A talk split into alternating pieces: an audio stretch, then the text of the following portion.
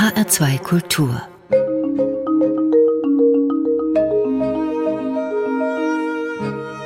Doppelkopf Heute am Tisch mit Thomas Klingebiel, Beziehungsarbeiter. Gastgeberin ist Andrea Seeger. Herr Professor Klingebiel, Sie sind Direktor der Klinik für Kinder- und Jugendmedizin an der Uniklinik in Frankfurt. Was ist eigentlich das Schönste an Ihrem Beruf? Kinder und Jugendliche wiederzutreffen, die ich behandelt habe, nach Jahren, auch nach Jahrzehnten, und zu sehen, dass sie gesunde Erwachsene geworden sind, dass sie studieren. Einige studieren bei uns sogar in der Klinik Medizin, die treffe ich dann wieder auf der Station. Das ist mit nichts zu vergleichen. Zu Ihrer Klinik gehört die Onkologie. Einer Ihrer Kollegen bezeichnet Sie als leidenschaftlichen Kinderonkologen. Was macht das Fachgebiet so spannend? Da muss man vielleicht doch ein bisschen vorne anfangen. Als ich Medizin studiert habe, war eine ganz aufregende Entwicklung im Gange. Ich weiß wenig noch genau aus meinem Medizinstudium, aber ich kann mich noch an eine Szene sehr genau erinnern. Das war in Lübeck. Ich habe den zweiten Teil meines Studiums in Lübeck gemacht. Und da hatten wir den Kurs Kinderheilkunde und hat einer der unterrichtenden Ärzte uns berichtet, dass er noch völlig fasziniert sei, weil er ein Kind mit einer Leukämie gerade behandle und das sei eine völlig neue Behandlungsmethode, die ein Dr. Riem aus Berlin vorgeschlagen hätte und er sei völlig fasziniert. Er würde eigentlich Tag und Nacht in der Klinik verbringen, um sich um dieses Kind zu kümmern. Das war in den Mitte 70er Jahren, als diese Therapie gerade anfing. Und das habe ich mir gemerkt, ohne dass ich zu diesem Zeitpunkt die Absicht hatte, nun Kinderonkologe zu werden. Aber es hat mich damals sehr beeindruckt. Und ich bin dann nach meinem Studium in die Pathologie gegangen, zunächst in Tübingen, weil mich die Pathologie als Grundlagenfach, als das Fach, in dem die Krankheiten sich sozusagen abbilden, sichtbar abbilden und mikroskopisch abbilden. Das war ja auch noch vor der Zeit der molekularen Diagnostik. Da war das Mikroskop noch das Instrument, mit dem man am tiefsten schauen konnte. Jetzt, wo wir über molekulare diagnostische Methoden verfügen, können wir noch sehr viel tiefer in die Gewebe und in die Zellen hineinschauen. Aber damals war das die, die Pathologie, die mich sehr fasziniert hat. Und es gab in der Pathologie in Tübingen eine Kollegin, die sich sehr für Kinderpathologie interessierte und die auch wusste, dass dieses Fach eine revolutionäre Wende durchmachte und die mich dann sehr motiviert hat, mich doch um eine Stelle in der Kinderklinik zu bewerben. Das habe ich dann getan und habe dort angefangen in den frühen 80er Jahren und bin gerade in diese Entwicklung hineingeraten, in der Krankheiten, die bislang unbehandelbar schienen und wo man in den Lehrbüchern lesen konnte, man solle doch besser gar nichts tun, um die Kinder nicht zu quälen oder falsch zu behandeln, dass diese Krankheiten heilbar wurden. Und daran beteiligt zu sein, daran einen Anteil zu haben, das war schon ungeheuer faszinierend und hat in der Tat mein gesamtes berufliches Leben geprägt und hat mich während dieses gesamten beruflichen Lebens als Arzt durchaus gefangen genommen. Und dieses Leben, das dauert ja jetzt mit der Pathologie über 40 Jahre. Und da hat die Kinderonkologie von Anfang an eine ganz beherrschende Rolle gespielt. Ich denke, es ist nicht so oft in einem beruflichen Kontext, dass man die Chance hat, teilzunehmen an einer Entwicklung, von der man selber spürt, die ist revolutionär, die ist bedeutsam und die ist für viele Menschen auch ungeheuer wichtig. Wenn sie plötzlich aus Krankheiten, wo vorher alle völlig verzweifelt waren, zu Recht verzweifelt waren, wenn sie da den Kindern und ihren Eltern, ihren Familien eine Heilungschance anbieten können, und etwas Ähnliches hat sich da nochmal wiederholt oder parallel dazu abgespielt im Bereich der Stammzelltransplantation. Damals haben wir es noch Knochenmarktransplantation genannt. Sie haben 2004 ein Stammzellentherapiezentrum eröffnet. Das ist Ihr Baby, oder? Und stellt auch einen Durchbruch dar. Kann man das so sagen? Das kann man so sagen, ja. Parallel zu der Entwicklung in der Kinderonkologie, die ich eben ganz kurz skizziert habe, gab es ja diese Entwicklung in der Knochenmarktransplantation. Am Anfang hieß das so, heute nennen wir das Stammzelltransplantation, weil wir nicht mehr nur Knochenmark übertragen, sondern weil wir den Blick richten auf das, was in dem Knochenmark drin ist. Und das sind ja die Stammzellen, die Blutstammzellen, die Stammzellen, aus denen Blut, aber auch Immunzellen entstehen. Und da wir die übertragen, nennen wir das jetzt übergeordnet Stammzelltransplantation. Damals konnten wir nur Knochenmark übertragen. Das heißt, wir mussten tatsächlich den Spendern das Knochenmark durch Punktion entnehmen. Gibt es auch heute noch. Und das wurde übertragen. Und das war auch so, dass wir in Tübingen in den, der Zeit, in der ich dort angefangen habe, einige Betten zur Transplantation von Kindern hatten.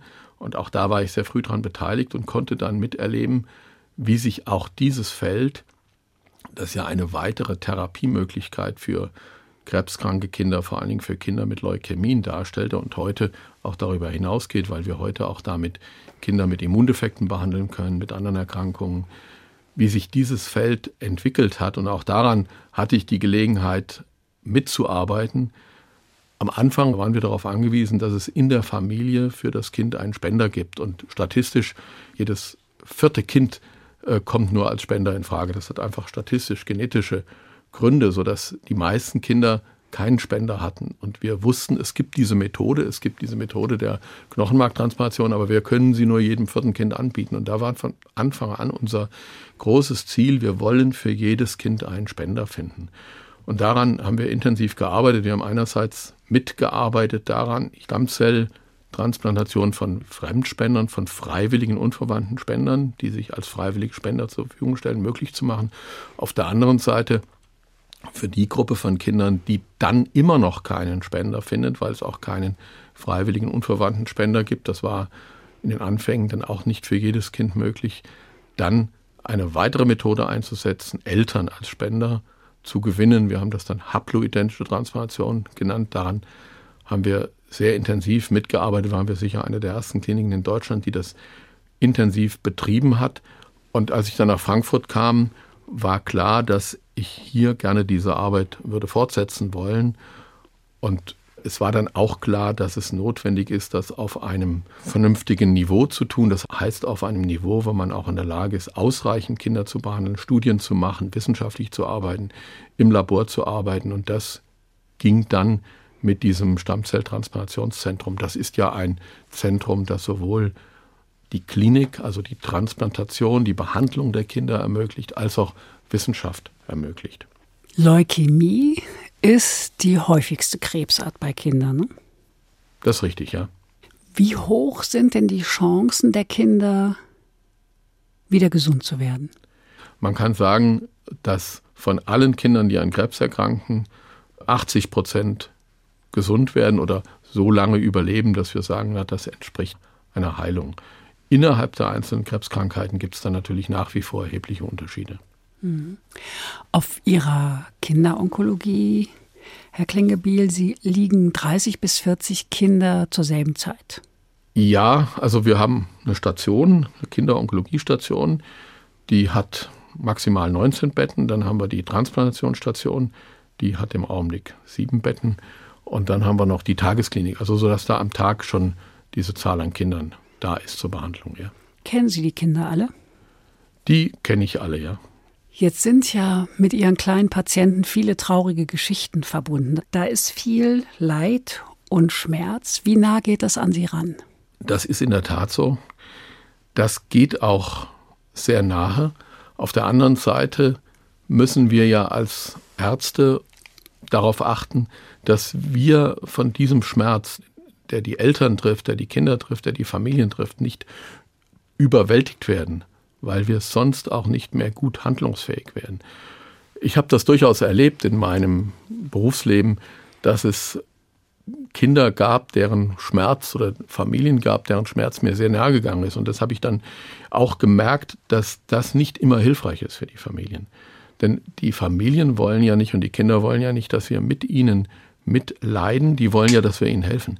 Und das kann man nicht, wenn man von dem Schmerz überwältigt wird. Das heißt nicht, dass man dem Schmerz nicht ausgesetzt ist. Das heißt, dass man sich mit diesem Schmerz nicht auseinandersetzen muss, dass man mit dem nicht umgehen muss. Aber das heißt, dass dieser Schmerz nicht der eigene werden darf, weil man sonst auch nicht mehr Arzt wäre. Ich habe Sie als Beziehungsarbeiter vorgestellt. Sie sind ein Beziehungsarbeiter, denn Sie müssen ja Beziehung zu den Kindern aufbauen, zu den Eltern aufbauen, die ganz wichtig sind und müssen Beziehungen schaffen, die es ermöglichen, dass das Kind gesund wird. Beziehungsarbeiter trifft es schon ganz gut, oder? Ja, ich glaube schon, dass es das trifft. Und das ist auch das, was ich meinen Mitarbeiterinnen und Mitarbeitern gegenüber immer wieder formuliere, indem ich sage, Onkologie und gelungene Onkologie ist in der Tat Beziehungsarbeit.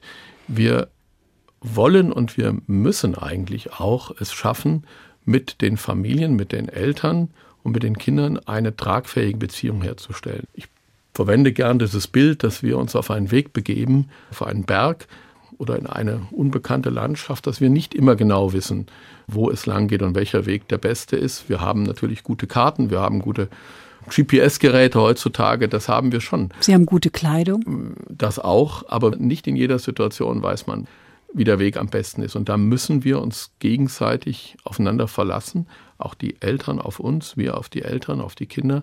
Das heißt, wir brauchen eine tragfähige Beziehung. Wir sprechen sehr viel mit den Eltern, mit den Kindern, vor allen Dingen am Anfang einer Erkrankung ist es ganz wichtig, dass wir am Anfang uns viel Zeit nehmen, um mit den Eltern zu besprechen, mit den Kindern zu besprechen, auch nach Alter natürlich, welche Krankheit sie haben, was wir ihnen vorschlagen, wie wir das gemeinsam hinkriegen wollen. Denn die meisten Eltern können sich am Anfang natürlich überhaupt nicht vorstellen. Die sehen auch diesen Berg vor sich, wie sie da je hoch oder drüber kommen sollen über diesen Berg. Und wir wissen das natürlich und wir sprechen das auch an und wir sagen, wir nehmen sie mit, wir begleiten sie, wir helfen ihnen und wir tun es ja nicht nur als Ärzte allein, sondern wir haben ja die Pflege, wir haben die psychosozialen Mitarbeiter. Das ist richtig das eine Beziehungsarbeit ist. Man merkt das dann, wenn das schief geht oder wenn es mal nicht gelingt. Man merkt das, wenn Patienten vielleicht nur sehr kurzfristig bei uns sind, wo diese Arbeit nicht geleistet werden konnte, wo es dann durchaus auch zu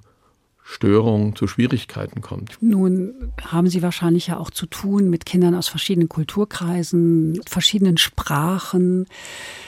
Wie gehen Sie damit um? Das ist in der Tat eine Herausforderung, die auch durchaus in den letzten Jahren größer geworden ist. Viele unserer Patienten sprechen nicht äh, immer ausreichend Deutsch oder sprechen auch das Deutsch nicht so, dass es jetzt einfach ist, komplexe Inhalte zu vermitteln. Bisweilen greifen wir natürlich auf, auf Dolmetscher zurück. Das geht dann auch gar nicht anders. Vor allen Dingen, wenn wir formale Aufklärungen machen müssen, dann brauchen wir natürlich einen Dolmetscher. Äh, wenn wir Studienaufklärung machen, da brauchen wir einen Dolmetscher, da brauchen wir auch Dokumente, die in der Sprache der Familie sind. Ansonsten verschaffen wir es in der Regel schon, uns zu verständigen. Das ist dann oft mühsamer oder dauert länger, aber wir schaffen es schon, uns zu verständigen. Da kommt dann dazu, dass es natürlich Handys gibt, dass es dann Übersetzungsprogramme gibt oder dass man dann den Part der Familie, der Deutsch spricht, dann dazuschaltet in der Visite und der dann übersetzt. Also das funktioniert dann in aller Regel schon. Wir sprechen ja nicht nur, wir hören auch Musik, die Sie uns mitgebracht haben, nämlich als erstes von Bob Dylan, The Times They Are Changing. Was verbinden Sie damit? Das ist ein, ein Song von 1961, da war ich noch relativ jung, aber das war die Zeit, in der diese Anti-Kriegs-Songs aufkamen da war natürlich der Bob Dylan einer der führenden Songwriter. Alle haben wir natürlich versucht, auf der Gitarre das nachzuspielen. Das ist das eine, das ist also ein Stück Kindheit und Jugend. Auf der anderen Seite ist dieser Text, The Times They Are Changing, das ist natürlich ungeheuer aktuell, weil das, was da angesprochen ist, ist die Notwendigkeit, sich an die sich verändernden Zeiten anzupassen, weil auch für mich eine Veränderung ansteht, die Zeiten sich ändern. Ich werde noch in diesem Jahr aus dem Amt ausscheiden und will und werde mich dieser Herausforderung, die mit den sich verändernden Zeiten verbunden ist, auch gerne stellen. Come gather round people wherever you roam and admit that the waters around you have grown and accept it that soon you'll be drenched to the bone. If your time to you is worth saving, then you better start swimming or you'll sink like a stone, or the times they are a changing.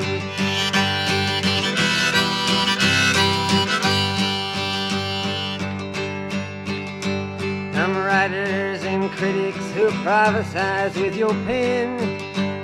And keep your eyes wide, the chance won't come again. And don't speak too soon, for the wheel's still in spin. And there's no telling who that it's naming. Was the loser now will be later to win, for the times they are a changing.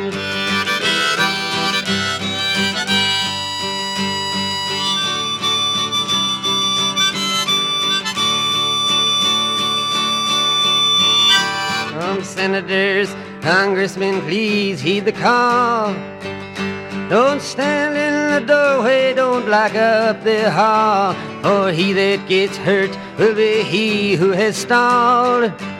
The battle outside raging will soon shake your windows and rattle your walls, for the times they are a changing.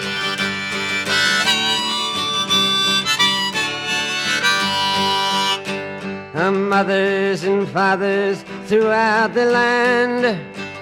And don't criticize what you can't understand. Your sons and your daughters are beyond your command. Your old road is rapidly aging. Please get out of the new one if you can't lend your hand, for the times they are a changing.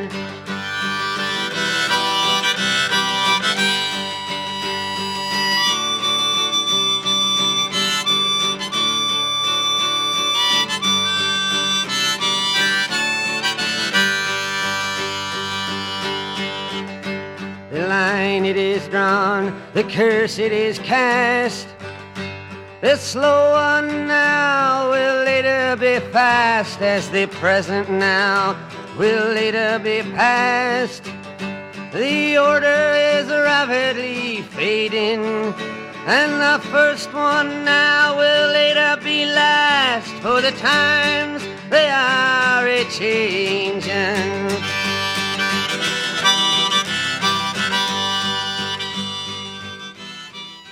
Das war Musik von Bob Dylan. Sie hören den Doppelkopf in H2 Kultur heute am Tisch mit Thomas Klingebiel, begeisterter Wahlfrankfurter. Gastgeberin ist Andrea Seeger. Thomas Klingebiel, Sie sind 1953 in Fulda geboren, sind aber damals schon sehr gerne nach Frankfurt gereist. Schon als Bub sind Sie in die große Stadt gerne gekommen. Warum? Naja, von Fulda aus ist tatsächlich Frankfurt die große Stadt gewesen. Wir hatten eine Tante, die auch hier lebte. Und damals, als ich Kind war, war es ja so, zumindest bei uns in der Familie, dass es jetzt keine großen Urlaube gab, sondern da war dann tatsächlich der Höhepunkt des Urlaubs meines Vaters eine Fahrt nach Frankfurt. Und da fuhren wir dann zum Flughafen, der damals noch sehr übersichtlich war. Da konnte man noch direkt vor dem Flughafen parken und konnte dann auf das Aussichtsdeck steigen und konnte dann in der Ferne eine Düsenmaschine sehen. Und es gab davor einen Spielplatz, den hat meine Schwester vorgezogen. Und dann fuhren wir in den Zoo. Den fand ich damals ungeheuer groß und war dann beeindruckt, als ich wieder nach Frankfurt kam, dass der gar nicht so riesig groß ist. Aber da war Frankfurt für mich die äh, in der Tat die Metropole und die große Stadt und die Stadt, in der es so faszinierende Dinge gab wie einen Flughafen und einen Zoo. Welche Person aus Ihrer Kindheit würden Sie gerne noch mal treffen? Das ist eine gute Frage. Meine Großmutter wahrscheinlich, ja. Meine Großmutter ist früh gestorben. Das war die einzige Großmutter, die ich noch hatte, also von den vier möglichen Großeltern, war das die einzige und die ist für heutige Verhältnisse jung gestorben, nämlich in dem Alter, in dem ich jetzt bin. Die war eine sehr strenge, aber auch eine sehr warmherzige Person, konnte ungeheuer gut kochen, hat diese Familie so zusammengehalten. Es war eine ländliche Familie. Die hätte ich gerne später auch wieder getroffen, ja. Von 1972 bis 1974 sind Sie als Zivi im Krankenwagen mitgefahren. Was war die wichtigste Erfahrung, die Sie aus dieser Zeit mitgenommen haben?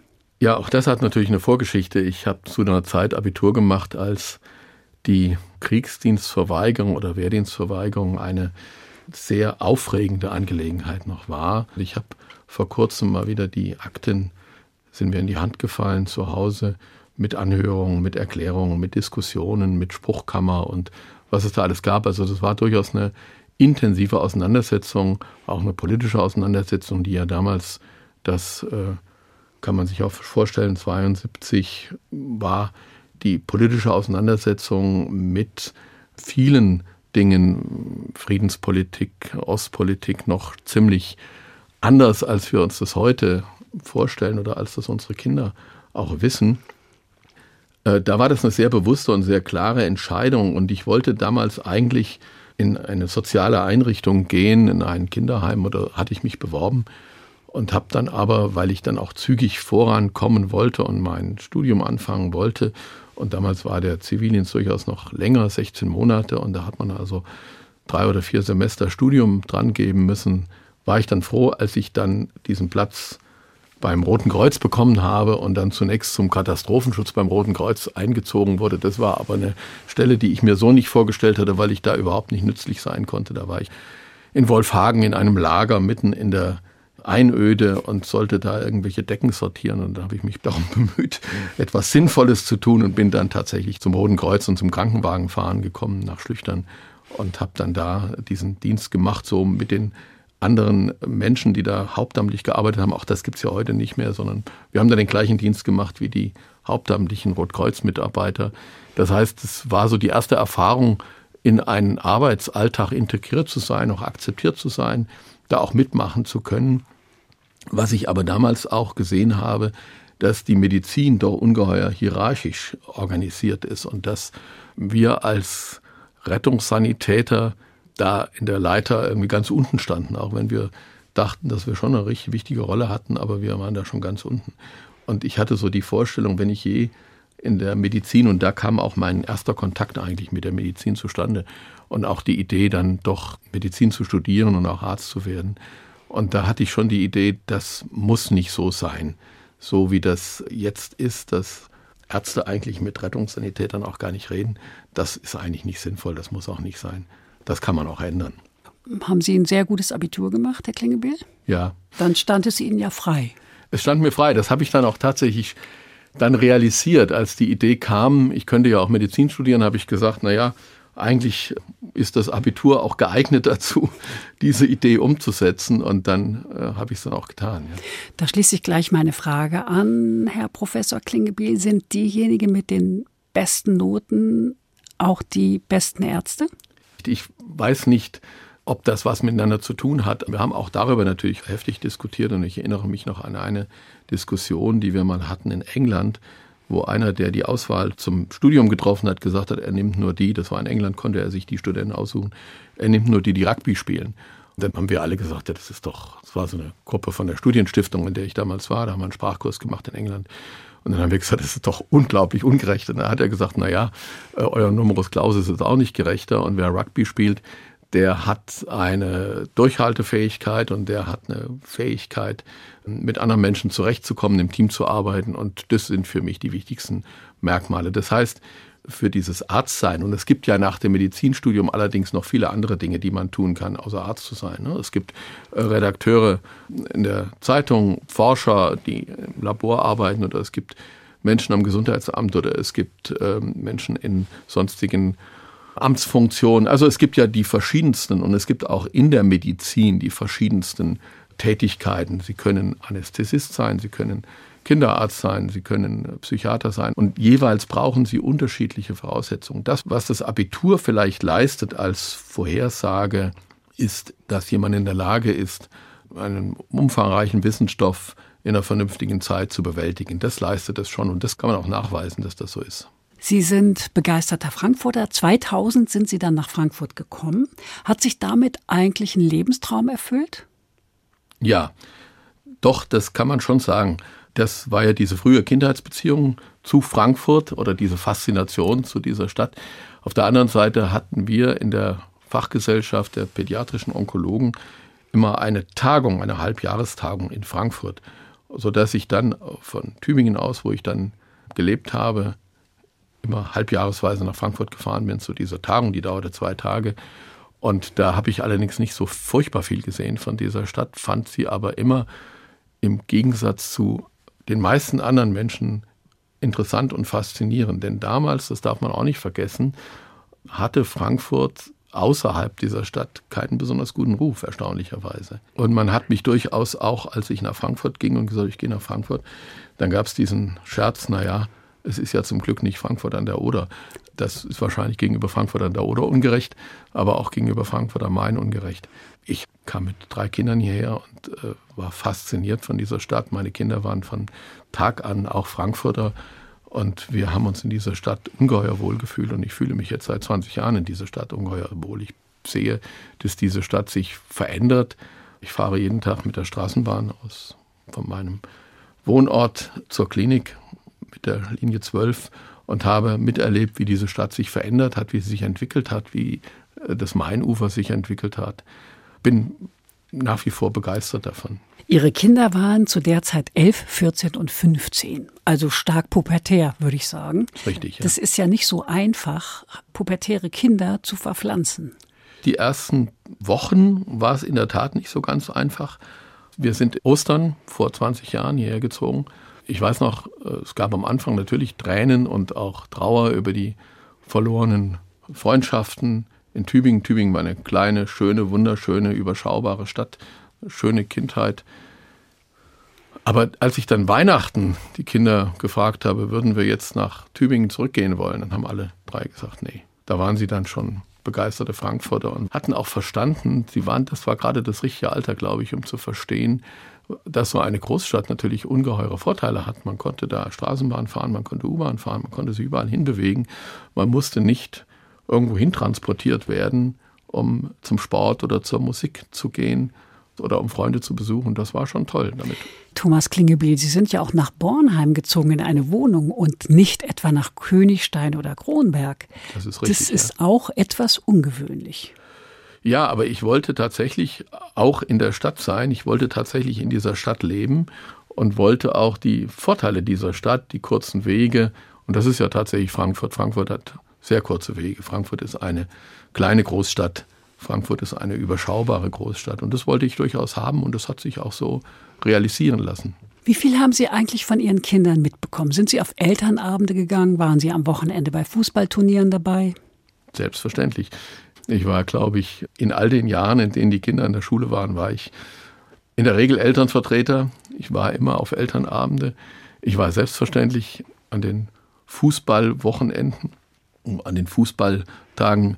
Die beiden Jungs haben dann das Fußballspielen aufgehört, aber meine Tochter hat das Fußballspielen weitergetrieben, weiter betrieben auch bis in die Hessenliga, sodass ich auch jetzt noch am Wochenende bisweilen bei der SG Bornheim Grün-Weiß zu Gast bin. Also das habe ich fortgesetzt. Ist eigentlich eines Ihrer Kinder in Ihre Fußstapfen getreten? Nein, meine Kinder haben was ganz anderes gemacht. Meine Tochter ist als Producerin beim Film. Einer der Söhne ist in London Designer und der andere Sohn ist Musiker. Völlig anders. Völlig anders, ja. Wir sprechen gleich weiter über Ihre Arbeit mit Kindern und Jugendlichen, aber erst hören wir noch eine Musik, die Sie uns mitgebracht haben. Und da habe ich mich ein bisschen gewundert. Über sieben Brücken musst du gehen, gesungen von José Carreras, Karat und Peter Maffay in Leipzig im Dezember 2000. Was war das für ein Anlass? Das war die José Carreras Gala. José Carreras hat ja selber eine Leukämie gehabt, ist äh, Knochenmark transplantiert worden und hat dann hat diese Erfahrung zum Anlass genommen, um sich wirklich sehr intensiv für die Forschung und auch für die Unterstützung von Patienten einzusetzen. Er hat uns hier in Frankfurt unsere Klinik, die internistische Klinik, auch mehrfach besucht. Ich konnte ihn also auch kennenlernen. Damals war ich eingeladen in Leipzig zu dieser Gala. Das war zehn Jahre nach der Wiedervereinigung in dieser Stadt, die ich 25 Jahre vorher 1975 schon mal besuchen durfte. Da sind die wenigsten Menschen in Leipzig gewesen zu dieser Zeit. Für mich war immer dieser Ostteil Deutschlands recht nahe, weil ich ja auch in Fulda groß geworden bin. Da lebt man an der Grenze, da war diese Grenze durchaus erfahrbar, da wusste man, wo die läuft. Und mich hat dieser Ostteil Deutschlands immer fasziniert. Ich hatte dann die Gelegenheit, an den Weltfestspielen der Jugend und Studenten teilzunehmen, 1973 in Berlin, in Ostberlin. Und da habe ich einen Brieffreund kennengelernt, der mich dann nach Leipzig eingeladen hat, 1975. Also die DDR kennengelernt, nicht aus offizieller Sicht, sondern aus privater Sicht, was schon sehr eindrucksvoll für mich war damals als junger Mensch. Und als ich dann nach der Wende wieder nach Leipzig kam, war ich schon fasziniert von den Veränderungen, die da passiert waren. Also Leukämieforschung plus Leipzig.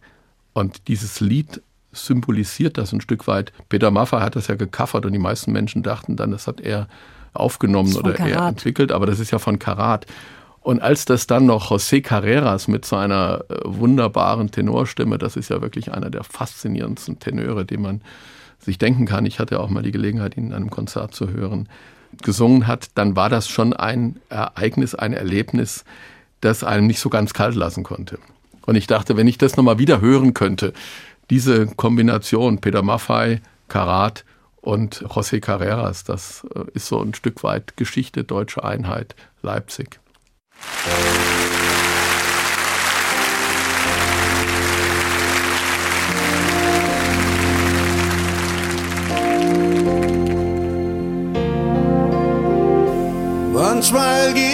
Meine Straße ohne Blick.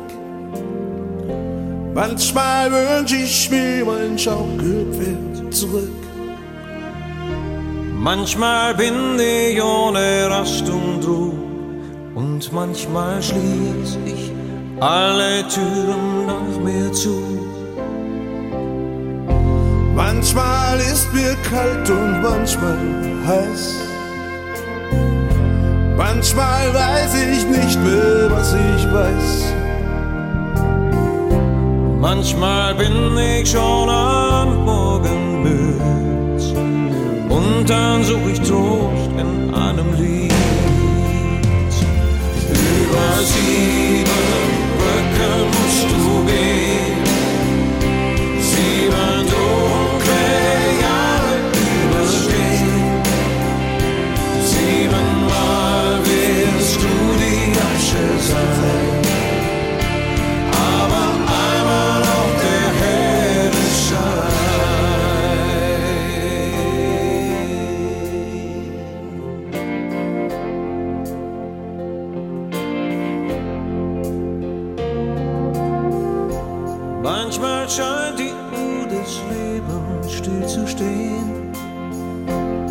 manchmal scheint man immer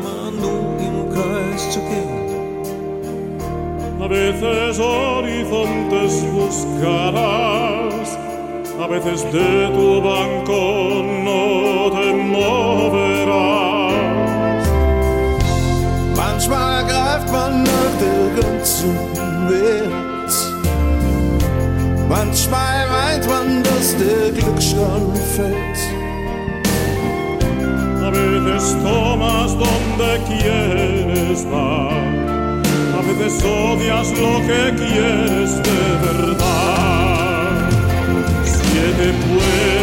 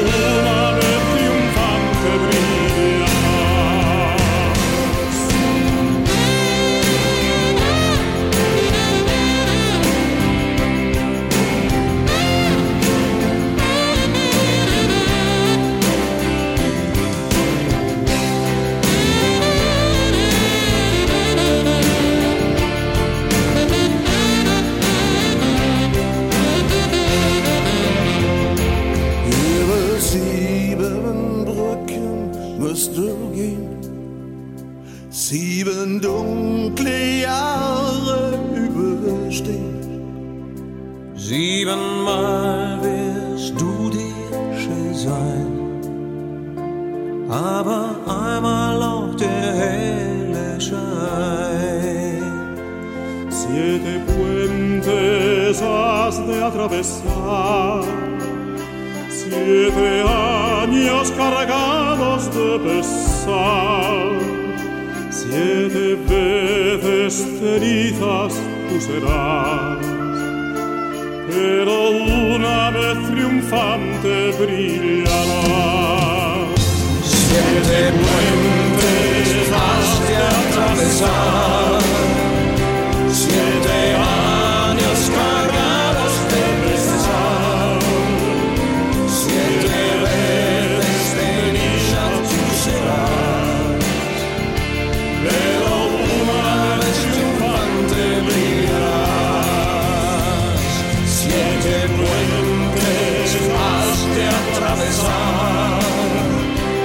Siete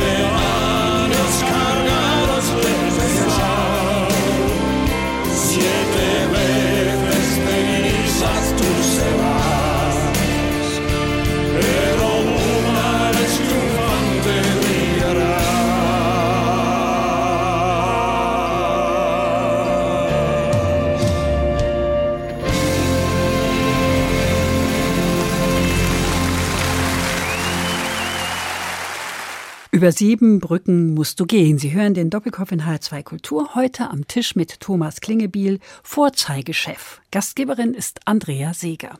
Ich lese Ihnen mal was vor. Professor Klingebiel ist ein Kliniker. Er hat Preise gewonnen, wissenschaftliche Ehrungen errungen. 11 2006 den Preis für exzellente Lehre des Fachbereichs Medizin der Goethe-Universität Frankfurt, füge ich jetzt mal hinzu.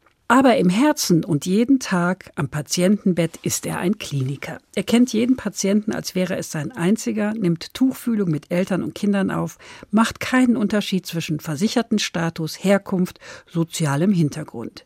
Ich habe ihn immer als einen von Grund auf ehrlichen, aufrechten und gerechten Arzt und Klinikleiter erlebt.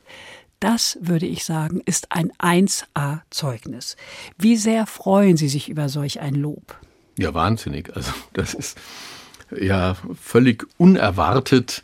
Damit kann man nicht rechnen. Damit habe ich auch nicht gerechnet, dass das ein Mitarbeiter tatsächlich so formuliert und das geht mir schon sehr nahe. Ja. Zu Ihrer Klinik, Thomas Klingebiel, gehört auch die Kinderschutzambulanz. Wie sieht die Arbeit dort aus? Was machen Sie da? Ja, das ist eine Arbeit, die sich in den letzten zehn Jahren entwickelt hat, weil wir verstanden haben, und das, diese Kinderschutzambulanz gehört zu unserem Schwerpunkt Neuropädiatrie. Wir haben ja in unserer Kinderklinik eine weite Spannbreite, die wir abdecken. Die Kindermedizin ist ja eine Medizin, die sich am Lebensalter orientiert und die anders als die Medizin für den Erwachsenen, die sich an Krankheiten orientiert, dann alle Krankheiten abbildet. Das fängt an mit den Krankheiten des Früh- und Neugeborenen, die es so in der Erwachsenenmedizin gar nicht gibt, weil es keine Früh- und Neugeborenen gibt natürlich, da sind wir exklusiv für zuständig, aber dann versorgen wir Kinder mit Herzkrankheiten, das macht die pädiatrische Kardiologie, wir versorgen Kinder mit Nervenerkrankungen, mit neurologischen Erkrankungen, das macht die pädiatrische Neurologie mit Stoffwechselerkrankungen, mit Diabetes, mit Lungenerkrankungen, mit onkologischen Erkrankungen. Und zu diesem Spektrum gehört eben die Kinder, die Neuropädiatrie, die sich mit den Erkrankungen des Nervensystems beschäftigt. Und aus dieser Beschäftigung ist hervorgegangen die Einsicht, dass einige Kinder, die Verletzungen des zentralen Nervensystems hatten, dass die denen von nahen Bezugspersonen zugefügt wurden. Das war damals, als man das verstanden hat, das Schütteltrauma, dass Kinder, die von ihren Eltern oder anderen Bezugspersonen, kleine Kinder, Säuglinge geschüttelt worden sind, wo sich der Kopf so schnell hin und her bewegt, dass Venen einreißen oder Gefäße einreißen. Und das hat man kennengelernt, dieses Krankheitsbild. Und daraus hat sich dann ergeben eine Beschäftigung mit Krankheiten, die dadurch entstehen, dass Kinder misshandelt, vernachlässigt worden sind. Und es ist dann bei uns in der Klinik schwerpunktmäßig durch eben die Kollegen aus der Neuropädiatrie diese Ambulanz aufgebaut worden. Das war ein durchaus langer Weg und das war auch nicht ganz einfach. Das ist jetzt zu einem sehr, sehr guten Ergebnis gekommen, sodass wir jetzt tatsächlich Kindern in Frankfurt und Umgebung einen sicheren Hort da anbieten können, wenn es zu einer Misshandlung, einer Schädigung gekommen ist. Wir haben da Psychologen, Ärzte, die sich speziell damit auskennen, die speziell trainiert sind und die dann diese Kinder und ihre Familien auch, die brauchen ja auch Unterstützung und Hilfe kundig betreuen können. Hat sich die Anzahl misshandelter Kinder in der Corona-Zeit erhöht? Es wird diskutiert, dass die Kinder nicht so oft in die Klinik kommen, weil die Aufmerksamkeit reduziert ist. Bei uns in der Kinderschutzambulanz, ich habe mir die Zahlen nochmal angeschaut, hat es keinen Rückgang gegeben. Also die Zahlen jetzt der Vorstellung, der ambulanten Vorstellung sind gleich geblieben. Es wird diskutiert, dass die Aufmerksamkeit nachlässt oder nachgelassen hat. Das ist ja tatsächlich in Hessen eine Besonderheit, dass vor Jahren im Rahmen der Fürsorge für die Kinder eine gesetzliche Regelung geschaffen wurde, dass die Kinder alle zur Vorsorgeuntersuchung kommen müssen, weil die Landesregierung, Sozialministerin damals verstanden hat, dass die Aufmerksamkeit, der Blick auf die Kinder ein ganz wichtiges Vorsorgeinstrument ist. Also der Blick, dass die Kinder regelmäßig zu den Vorsorgeuntersuchungen kommen, dass Ärzte draufschauen und dann sagen, Moment mal, da müssen wir drüber reden. Und das ist gesetzlich verankert und das ist eine der Standbeine auch des Kinderschutzes in Hessen, den ich sehr begrüße. Die berühmten U1 bis 8. Richtig. Ja, äh, die misshandelten Kinder, ob die Zahl gestiegen ist, die Kitas haben zum Teil zu, die Schulen haben zum Teil zu, Lehrerinnen und Erzieherinnen können jetzt nicht so gut gucken. Soll denn der Einzelne genauer hinschauen bei Kindern oder würde das auch nichts nützen? Na, ich glaube schon, hinschauen ist immer wichtig. Hinschauen ist in, in jeder Hinsicht wichtig, denn nur das, was wir sehen, was wir wahrnehmen, darüber können wir dann uns auch Gedanken machen. Wenn wir es nicht sehen und wahrnehmen, dann können wir gar nicht drüber nachdenken. Was man dann daraus immer macht, ist, ist was anderes. Aber hinschauen ist erstmal für mich eine ganz wichtige Grundvoraussetzung. Naja, das machen Menschen nicht so gern, weil wir haben ja immer so eine Scheu, als Petze dazustehen. Das ist richtig, aber ich glaube, da hat es in der Tat auch eine Veränderung, auch in den Kinderarztpraxen. Die Kinderarztpraxen, die sind alle hochalert und die haben das alle gut verstanden und die gucken tatsächlich hin. Und ich denke, dass auch die Lehrerinnen, die Erzieherinnen, dass die auch gut hingucken mittlerweile. Das nehme ich schon sehr deutlich wahr, dass diese Entwicklung, diese Kinderschutzentwicklung doch wahrgenommen worden ist, eine Breite erreicht hat, nicht mehr eine Ausnahmesituation ist. Wir haben das bei uns auch in der Klinik so geregelt. Wir haben dann Unterstützung bekommen, auch von einem weiteren Unterstützungsverein, der Kinderhilfestiftung, dass wir in der Weiterbildung jeden Weiterbildungsassistenten ein Vierteljahr dann in diese Kinderschutzambulanz rotieren, dass keiner, der bei uns ausgebildet ist, das nicht mitbekommen hat. Und wenn er sich da niederlässt, dann ist er in besonderer Weise damit vertraut gemacht worden. Ah, also das heißt, daher, Sie haben das in die Ausbildung mit aufgenommen? Wir haben das in die Weiterbildung mit aufgenommen, ja. Vervollständigen Sie doch bitte mal folgenden Satz, Thomas Klingebiel. Ich lenke mich von unangenehmen Aufgaben manchmal ab, indem ich laufen gehe. Aha, sportlich sind Sie also auch noch. Naja, das würde ich nicht so sagen. Bin sicher kein großer Sportler, aber Laufen und Fahrradfahren, das ähm, sind schon Beschäftigungen, die ich sehr gerne mache, auch Wandern. Im Übrigen, das ist auch eine wunderschöne Ablenkung und eine, eine Möglichkeit, den Kopf frei zu kriegen. Also alles das, was mit so einer körperlichen Bewegung zu tun hat, die man selber erzeugen kann. Sie engagieren sich in der Gesellschaft für pädiatrische Onkologie und Hämatologie, waren sechs Jahre lang auch Vorsitzender. Zwölf Jahre lang hatten Sie außerdem das Amt des Pro-Dekans am Fachbereich inne. Dieses Jahr, haben Sie schon gesagt, gehen Sie in den Ruhestand. Was werden Sie denn jetzt mit Ihrer ganzen freien Zeit anfangen?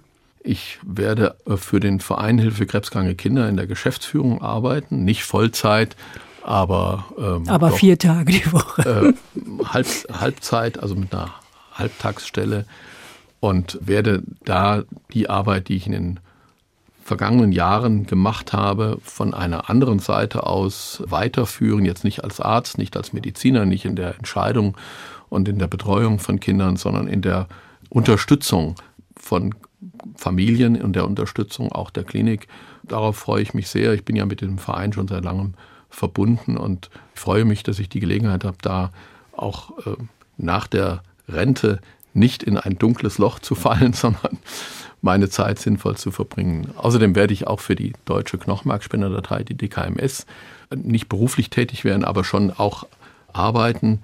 Die DKMS, die hat einen Schwerpunkt entwickelt, Zugang zu Transplantation. Transplantation ist ja eines meiner Themen, mit denen ich mich lange beschäftigt habe. Da geht es darum, dass die DKMS, die ja eigentlich dazu da ist, Spender bereitzustellen für Stammzelltransplantation, das tut sie auch sehr erfolgreich weltweit. Und die hat aber als gemeinnützige Organisation auch die Absicht, gerade Kinder mit Transplantationen zu versorgen, Kindern Transplantationen zu ermöglichen. Dazu hat sie ein Programme entwickelt, gemeinsam mit NGOs, zum Beispiel in Indien und Pakistan. Da war ich auch schon mal in Indien und ich hoffe, dass ich da auch wieder hinfahren kann und dort gemeinsam mit diesen NGOs schauen kann, wie die Kliniken funktionieren, die die DKMS unterstützt, um diese Zugang zu Transplantationen auch weltweit ein Stück weit zu unterstützen. Reisen Sie eigentlich gerne? Ja, sehr gerne, ja. Sehr gerne, ja. Das war schon durchaus ein Einschnitt, dass Reisen von heute auf morgen eigentlich nicht mehr möglich war, ja. Ich habe gelesen, dass Sie Kinderspielzeug fertigen für Ihre Enkelkinder. Ja, das ein interessantes in Hobby. In der Tat, ja. Ja, das habe ich auch für meine eigenen Kinder gemacht, ja. Ich habe mal meiner Tochter ein Puppenhaus gebaut oder einen Kaufmannsladen für meine Kinder oder sowas. Also solche Dinge, ja, die man aus Holz fertigen kann. Das Puppenhaus gibt es auch noch. Damit spielen jetzt die Enkelkinder. Was würden Sie gerne mal ausprobieren, Thomas Klingebiel?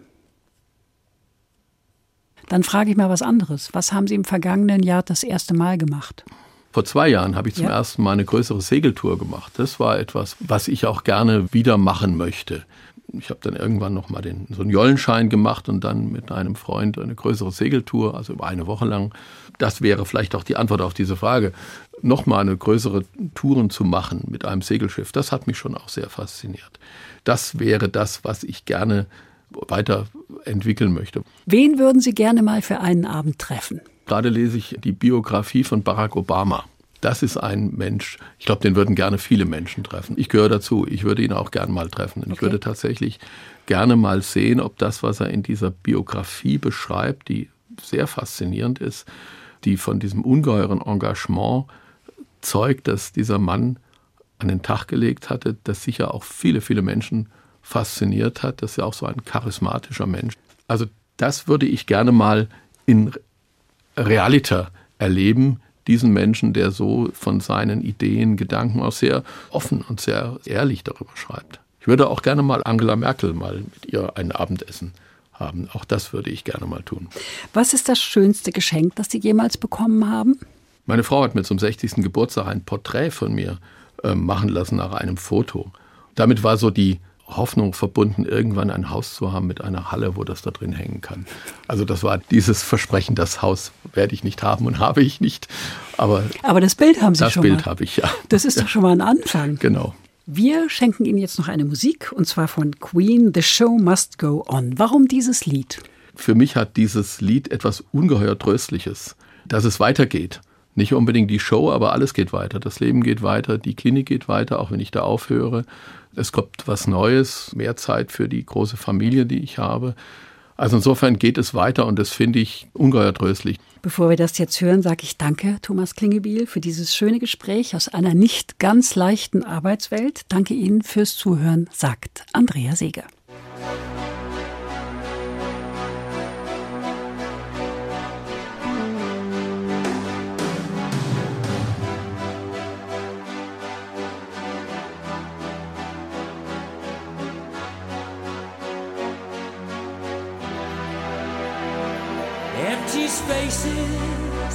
What are we living for? Abandoned places, I guess we know the score. On and on, does anybody know what we are looking for? Another hero, another mindless crime behind the curtain in the pantomime.